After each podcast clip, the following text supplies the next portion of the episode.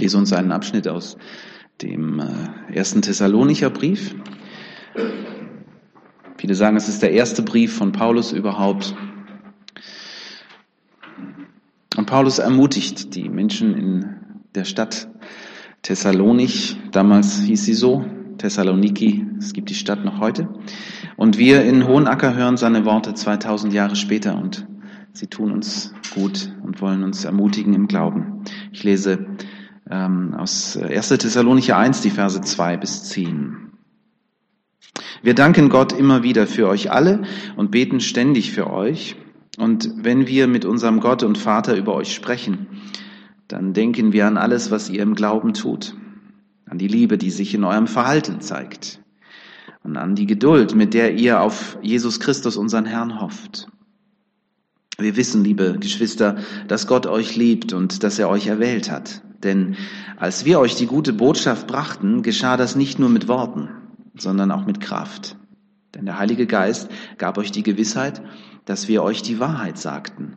Und ihr wisst noch, dass wir euch zuliebe so unter euch gelebt haben. Ihr seid unserem Beispiel ebenso gefolgt wie dem des Herrn. Und so habt ihr die Botschaft vom Heiligen Geist mit Freude aufgenommen, obwohl ihr deswegen viel Schweres erlebt habt. Auf diese Weise wurdet ihr als hm, auf diese Weise wurdet ihr für alle Christen in Griechenland zum Vorbild. Und nun geht das Wort des Herrn von euch aus zu den Menschen in Griechenland und weit darüber hinaus. Denn wo immer wir auch hinkommen, erzählen uns die Leute von eurem Glauben an Gott. Wir brauchen ihnen gar nichts mehr davon zu sagen. Sie berichten ganz von selbst, wie herzlich ihr uns aufgenommen habt, wie ihr euch von den Götzen bekehrt habt, um dem wahren und lebendigen Gott zu dienen und wie ihr die Rückkehr seines Sohnes vom Himmel erwartet. Jesus, den Gott von den Toten auferweckt hat. Er ist es, der uns vor dem kommenden Gericht retten wird. Es ist das Jahr 49 nach Christus, als Paulus mit seinen Begleitern Silas, Timotheus und Lukas, der war auch dabei, der hat das in der Apostelgeschichte dann aufgeschrieben, als sie das erste Mal europäischen Boden betreten. Sie kommen praktisch zu uns nach Europa und äh, in der Stadt Philippi gründen sie eine erste kleine Gemeinde. Allerdings gibt es ähm, immer auch Probleme, weil die Botschaft von Jesus, die für viele einfach ein Licht ist und etwas Schönes ist, wo Menschen dann sich zu Gott bekehren und sagen, endlich hören wir das, dass Gott uns liebt, diese Botschaft ist leider auch für andere keine gute Botschaft, weil sie merken, wenn jetzt alle Christen werden hier in unserer Stadt, dann ähm, haben wir ein Problem, dann tun die Leute nicht mehr das, was wir wollen. Und schon, ja, sind sie ähm, Paulus und seinen Freunden feindlich gegenüber gesinnt und versuchen irgendetwas zu finden, das man ihnen ankreiden kann, um sie dann, ja, wie soll man sagen, zum Schweigen zu bringen. Ne? Und so ist es in Philippi auch. Es kommt zu Unruhen, müssen sich die Missionare verabschieden von den jungen Christen, zu denen unter anderem auch eine geschäftstüchtige Kauffrau namens Lydia gehören und ein Gefängniswärter. Die Apostelgeschichte berichtet uns von denen. Ähm, über die römische Straße via Ignatia erreichen sie dann die Hauptstadt der Provinz, Thessalonich, das heutige Saloniki. War schon, schon mal jemand dort? Schon mal Urlaub gemacht? Ja, hey. Schön warm da im Sommer, gell? Ja. Und da sieht man, denke ich, auch viel noch so von, von der alten Kultur, von den, äh, was, was so übrig geblieben ist von den Bauten.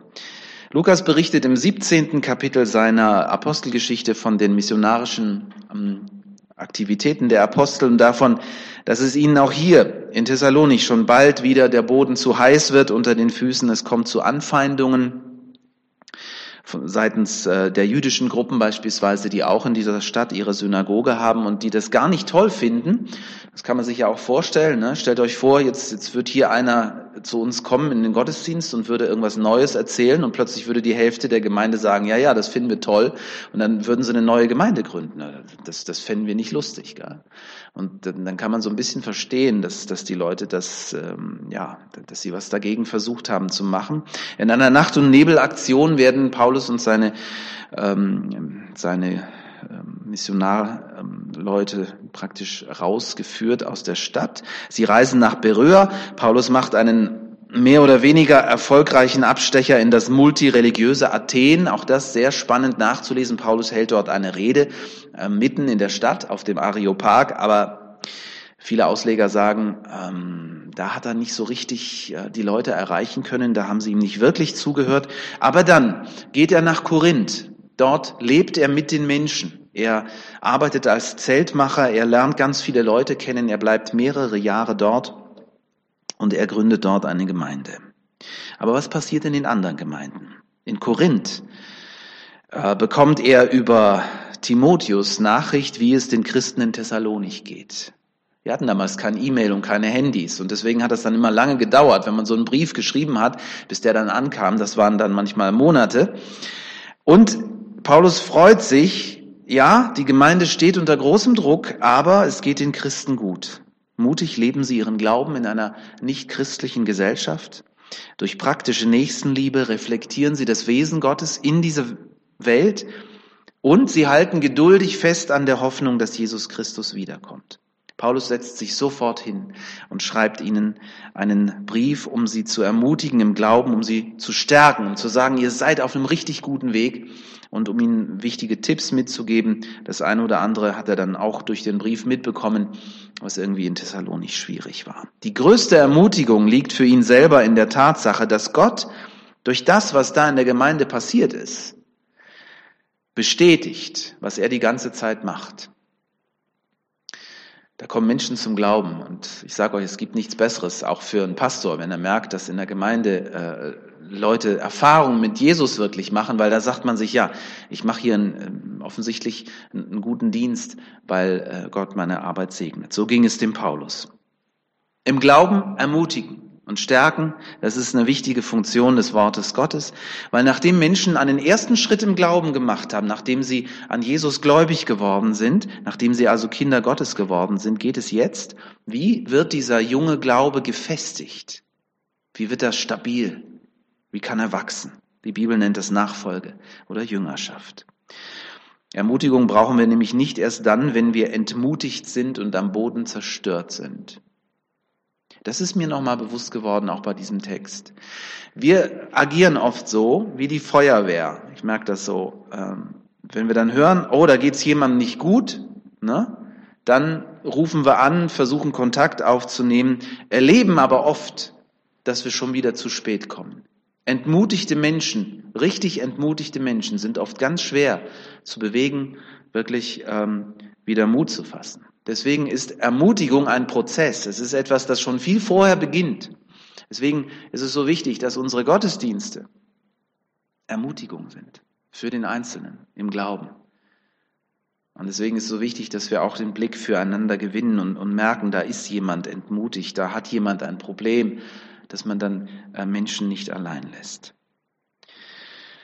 Ermutigung, das merke ich sehr oft, ich bin so ein, äh, so ein Typ, wenn ich dann mit Menschen rede, dann ist das Glas immer halb voll und ich neige dazu, dass ich die Dinge irgendwie alle so, so positiv erzähle und so. Äh, das, das mag manchmal auch gut sein für andere, aber manchmal, ähm, weiß nicht, ob ihr das kennt, hat man auch so das Gefühl, dass das glauben die Leute einem irgendwann nicht. Wenn du sagst, alles wird gut und es ist gerade richtig übel, dann, dann ist das schwierig. Dann ist es vielleicht auch besser, wenn man mal wirklich auch so über, über das redet, was nicht gut ist. Das ist manchmal genauso wichtig und nicht die Dinge ausblendet beispielsweise. Ich darf einem krebskranken Menschen sagen, dass Gott die Kraft hat, ihn zu heilen. Ich sollte ihm das sagen, aber ich sollte ihm auch nicht verschweigen, dass Krankheit und Tod auch in diese gefallene Welt gehören und dass wir alle einmal sterben werden. Ja. Ich darf für Heilung beten für Menschen, aber ich muss es tun in dem Vertrauen, dass Gott die, die Bitte erhören kann, aber auch in diesem Gebet, das Jesus auch im Garten Gethsemane gebetet hat, dein Wille geschehe. Und es ist so wichtig, dass wir bei dieser Spannung nicht von einer Seite des Pferdes herunterfallen. Damit rechnen, dass Gott eingreift, ja. Dafür beten. Aber auch wissen, es kann auch anders kommen. Jetzt schauen wir uns das mal ein bisschen genauer an hier im Text. Die Ermutigung der Gemeinde in Thessalonich, die umfasst ähm, drei Dinge hier bei Paulus in dem Text. Es geht um Vergangenheit, es geht um Gegenwart und es geht um Zukunft. Und da merkt man natürlich auch, dass hier Paulus geleitet ist durch den Heiligen Geist. Aber hier kommt auch ganz viel von seinem ganz eigenen Erleben hier mit hinein. Und ich glaube, es ist immer diese Mischung. So entsteht Wort Gottes. Ja, dass, dass Gott die Dinge uns nicht diktiert, sondern dass da immer auch etwas von dem Menschen, der das aufschreibt, darüber kommt. Und so ist es auch hier. Also Paulus erinnert die Christen zunächst an den Anfang ihres Glaubensweges. Er sagt, denkt daran zurück, wie hat es bei euch angefangen? Dann konzentriert er sich auf die Auswirkungen ihres Glaubens im Hier und Jetzt, in der Gegenwart. Und als drittes spricht er dann von der Hoffnung, die sie in der Zukunft erwartet. Um diese drei Dinge geht es jetzt in dieser Predigt. Als wir euch die gute Botschaft brachten, schreibt Paulus, geschah das nicht nur mit Worten, sondern der Heilige Geist gab euch die Gewissheit. Paulus erinnert sich mit großer Freude daran, wie die Menschen in Thessalonich sich bekehrt haben zu Jesus, daran, wie sie innerlich bewegt waren durch seine Predigt, daran, wie ähm, sie eine deutliche Lebenswende vollzogen, wie sie ihr bisheriges Verhalten bereuten und sich Gott zuwandten mit der Bitte der Vergebung ihrer Schuld. Und auch daran, dass sie dann von dieser tiefen inneren Freude erfüllt waren. Und Paulus betont, dass es sich dabei nicht bloß um so eine kurzzeitige Gefühlswallung handelte, sondern dass da wirklich was passiert ist. Da war Veränderung. Gott hat eingegriffen. Deutliche Auswirkungen des Heiligen Geistes, den Gott jedem Menschen schenkt, der sich ihm im Vertrauen hingibt. Und auch wir tun gut daran, wenn wir das so machen wie Paulus. Wir dürfen hier von ihm lernen, wenn wir einander ermutigen, uns gegenseitig an diesen besonderen Augenblick erinnern. Wie war denn das bei dir, als du dich zu Jesus bekehrt hast? Wie war deine erste Begegnung mit ihm? Was ist da passiert? Was hast du da erlebt? Was hast du da gefühlt? Wie war das? Bei manchen von uns ist das schon sehr lange her und da ist es so wichtig, dass wir uns daran erinnern und vielleicht auch erinnern lassen. Weil das kann sehr unterschiedlich gewesen sein.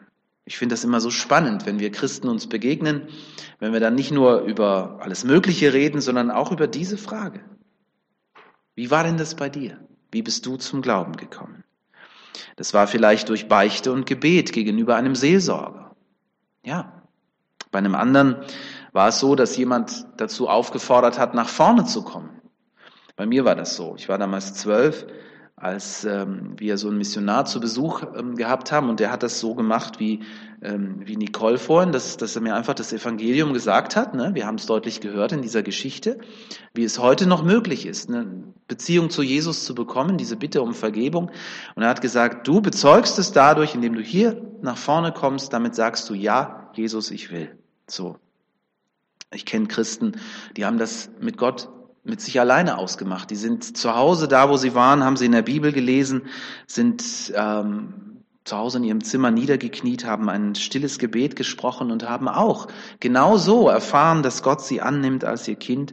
Und dann gibt's auch immer mehr Christen, die mir sagen, hm, ich kann das gar nicht so genau festmachen. Ich weiß eigentlich gar nicht genau, wann dieser Zeitpunkt meiner Bekehrung war. Das war so ein inneres Hineinwachsen in das Leben mit Jesus in die Beziehung zu ihm. Und alles das ist okay, weil Gott hat kein bestimmtes Muster. Das ist so, weil wir Menschen so verschieden sind, deswegen begegnet Gott uns auch so. Und so wirkt er in unserem Leben. Aber ein ganz deutliches Zeichen ist wirklich so diese innere Freude, dass Gott uns angenommen hat. Das ist ein Zeichen dafür, dass wir seine Kinder sind. Für mich jährt sich dieser Tag an dem ich damals nach vorne kam und dann auch ein Gebet gesprochen habe mit dem Missionar mm, und er mir dann zugesagt hat, er gab mir diesen Vers aus, ähm, aus äh, Johannes 1, wo es heißt, äh, er kam in sein Eigentum, die Seine nahmen ihn nicht auf, aber wer ihn aufnahm, dem gab er die Kraft, Gottes Kind zu heißen. So, das gab er mir mit ne, und sagte, Viktor, vergiss das nie. Es werden Zweifel kommen, es werden Dinge passieren, wo du dann nicht mehr sicher bist, ob du noch richtig glaubst. Vergiss das nie. Du hast Ja gesagt zu Jesus und das gilt. Gott ist treu und das darfst du nie vergessen. Genau. Und für mich jährt sich das immer am 22. Januar. Da feiere ich immer so meinen geistlichen Geburtstag. Jetzt am kommenden Januar ist es das es ist das 40. Äh, Jahr. Also ich, ich sage immer, ich bin geistlich, bin ich 40. Da bin ich noch mal gut zehn Jahre jünger, als ich so wirklich noch bin. Ne? Ist doch nett. Ja. Und ich denke immer in großer Dankbarkeit an diesen besonderen Tag zurück. Mit dieser Predigt, deswegen sage ich das, ermutige ich euch, dass ihr euch selber einfach mal für euch auch immer wieder daran erinnert, wie war das bei euch? Wie hat Gott euch gesucht und gefunden? Denn da, wo sich Zweifel eingeschlichen haben, da, wo wir uns manchmal kraftlos fühlen, da hilft der Blick in die Vergangenheit, die Erinnerung an den Augenblick, wo wir Ja sagten zu Jesus. Ermutigung erster Teil. Zweiter Teil. Und nun schreibt der Apostel, geht das Wort Gottes von euch aus zu den Menschen in Griechenland und weit darüber hinaus. Und nun, also Gegenwart. Paulus teilt den Geschwistern in Thessalonich eine ganz wichtige Beobachtung mit, wie sich ihr Glaube im Alltag auswirkt. Trotz Widerstand halten sie an ihrem Glauben fest und werden damit zum Vorbild für andere Christen.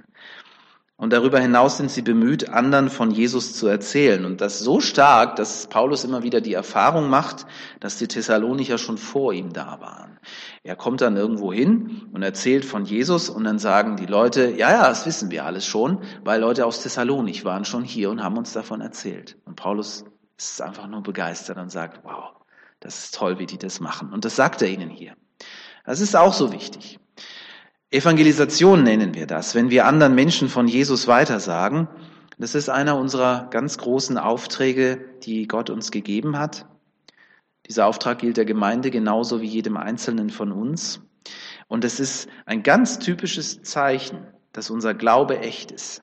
Weil das Gute, das wir mit Jesus erleben, da wünschen wir uns, dass andere das auch erleben. Unsere Freunde, die ihn noch nicht kennen, Leute aus der Familie. Und deswegen, ja, ist es ein untrügliches Zeichen, dass da Gottes Geist tatsächlich sich in uns bewegt und in uns lebt.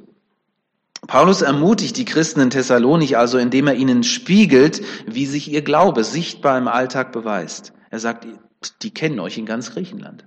Euren Glauben kennen sie. Und ihr seid ein Vorbild für andere Christen. Wisst ihr, es gibt äh, so viele Dinge, die uns eher entmutigen. Unser eigenes Versagen, Manchmal haben wir das Gefühl, Gott hört unsere Gebete gar nicht mehr. Da gibt es vielleicht Probleme in der Schule und in der Familie, am Arbeitsplatz. Und manchmal kommen wir wirklich so an diesen Punkt, ne, wo, wo wir so denken, jetzt schmeiße ich einfach alles hin. Jetzt habe ich einfach keine Lust mehr, keine Kraft mehr. Und da ist Lob und Anerkennung etwas, das unglaublich ermutigend ist für Menschen, die das in dem Moment ganz, ganz stark brauchen. Und es ist so, das merke ich auch in meinem eigenen Leben, ähm, dass ich manchmal gar nicht so bewusst mir bin, was ich so bewirke. Manchmal habe ich das Gefühl, so viel ist das gar nicht. Denke ich, was ist mein Christsein eigentlich wert? Mache ich eigentlich noch was für Gott, außer dass ich Sonntag für Sonntag ein bisschen was erzähle. Und wenn mir dann jemand spiegelt, so wie Paulus das hier macht für, für die Christen in Thessalonik, dass er sagt, hey, ich habe dich neulich erlebt da im Gespräch mit jemand. Und dann habe ich gedacht, es ist so toll, dass, dass, es, dass es dich gibt, weil du hast da einfach in einer so guten Weise jemandem weitergeholfen, jemanden getröstet, jemanden gut getan, einfach, dass du da warst oder dass du ein bestimmtes Wort gesagt hast oder so. Das brauchen wir, weil wir das manchmal bei uns selber gar nicht so wahrnehmen und denken, wir sind gar nichts Besonderes. Es ist so wichtig, dass wir uns gegenseitig immer wieder spiegeln, wo Gott durch den anderen, durch uns wirkt. Ermutigung fürs Hier und Jetzt. Und das Dritte, Paulus spricht von der zukünftigen Hoffnung der Christen, die sich für die Thessalonicher darin zeigt, dass sie, und damit sind wir beim Advent, ne? sie zeigt sich dass sie an die Rückkehr des von den Toten auferstandenen Herrn Jesus Christus, dass sie die Rückkehr von Jesus erwarten, die, seine Wiederkunft, sein zweites Kommen. Die Parosie oder die Wiederkunft, wie man das nennt, und das anschließende Weltgericht. Ich merke in Gesprächen, dass das äh, für viele heute doch sehr abstrakt geworden ist. Das war in den 70er Jahren noch anders. Da kam das in fast jeder Predigt vor. Zumindest bin ich noch so aufgewachsen. Es ging dauernd um die Wiederkunft von Jesus und es ging dauernd um die Frage, bist du eigentlich bereit, wenn Jesus wiederkommt? Das, das hört man heute kaum noch. Gell? Da muss ich mich wohl an die eigene Nase fassen, weil ich auch nicht mehr so oft darüber predige, merke ich. Im Advent sollte man darüber predigen. Zumindest das. Gell? Warum ist das überhaupt so?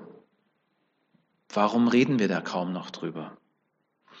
Und dann, wenn wir diesen Brief lesen, merken wir, wie intensiv Paulus wirklich mit der Wiederkunft von Jesus rechnet. Er schreibt an diversen Stellen, gerade im Thessalonicher Brief, davon, dass Jesus wiederkommt. Und man merkt, Paulus rechnet damit, dass Jesus jeden Tag wiederkommen kann. Morgen könnte er kommen. Und da geht es weniger um diese Frage, bin ich dann bereit und mache ich alles richtig, sondern es geht einfach darum, Jesus entgegengehen zu können, sich auf ihn zu freuen. Das Leben auf Jesus ausgerichtet zu haben, dass der bloße Gedanke, dass er wiederkommt, einem Mut macht und sagt, ha, da freue ich mich drauf. Ja, wir leben heute schon anders, merken wir dann. Ne? Wir sind so stark aufs Diesseits ausgerichtet. Es scheint irgendwie nur noch darum zu gehen, habe ich neulich auch wieder, war ich, war ich mit unserer Jugendgruppe in, in Backnang zusammen und dann reden die darüber, wie macht man besser Fitness und so. Ich meine, ich finde das ja alles auch okay, ne? das sind ja auch gute Dinge, aber manchmal denke ich, unsere Kultur ist so sehr darauf ausgerichtet, möglichst lange jung und gesund aussehen zu können. Ich betone das wirklich so, aussehen. Ähm, es geht, es geht oft noch gar nicht mal darum, wirklich gesund zu sein. Ne? Man kann sich auch mit Fitness echt kaputt machen. Ähm, aber was ist mit dem Geistlichen? Was, was ist mit, mit unseren geistlichen Übungen, dass wir stark werden im Glauben? Das, das wäre doch irgendwie mindestens genauso wichtig wenn nicht sogar mehr. Und äh, die Wiederkunft Jesu und das Ende aller Dinge will ein Trost sein und keine Drohung. Okay. Eins muss uns, denke ich, immer wieder auch deutlich werden, das Ziel unseres Lebens liegt nicht hier, liegt nicht darin, dass wir irgendwann mal die Rente erreichen, sondern das Ziel liegt jenseits dieser Welt.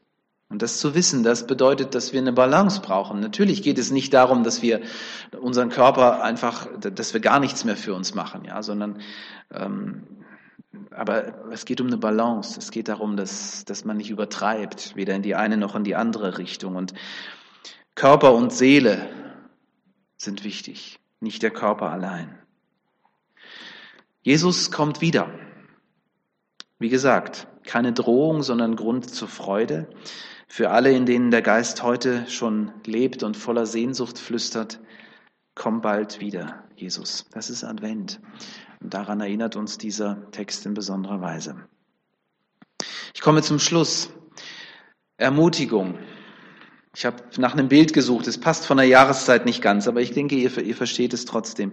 Ermutigung im Glauben ist das, was so ein sanfter ähm, Frühlingsregen für Pflanzen ist. Und zwar für jede Art Pflanzen. Für die neu gepflanzten kleinen äh, Pflanzen, die gerade so gekeimt sind und hochkommen, aber auch für die älteren Pflanzen. Ermutigung brauchen wir alle.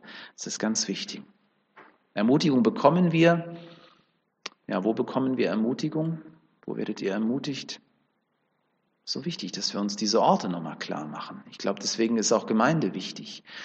Im Miteinander, im Lobpreis, im Zusammensein werden wir doch ermutigt.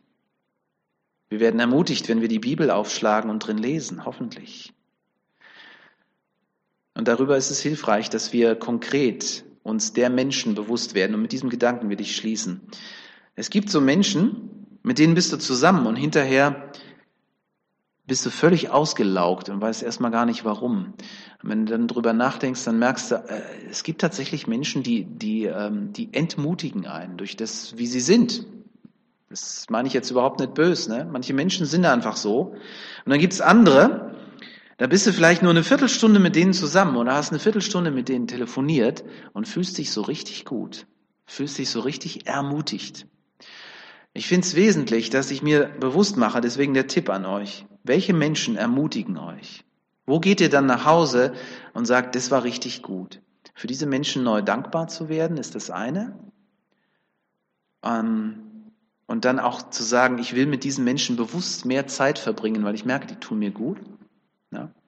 Und ähm, als drittes, zu überlegen, welchen Menschen kann ich ermutigen. Das wäre so, wenn ich darf, würde ich euch so eine Hausaufgabe mitgeben in die nächste Adventswoche hinein. Schaut doch mal, welche Menschen begegnen euch in der kommenden Woche. Und wen davon könntet ihr in besonderer Weise ermutigen? Für ihn beten? Ihm fragen, wie es ihm geht. Bestimmt fallen euch Leute ein. Und ich bin sicher, dass Gottes Geist uns zu diesen Menschen leiten wird und dass wir einfach wissen dürfen, wir dürfen seine Boten sein, Boten der Ermutigung. Er füllt uns mit seinem Segen, mit guten Worten, mit Licht. Und wir dürfen dieses Licht weitergeben.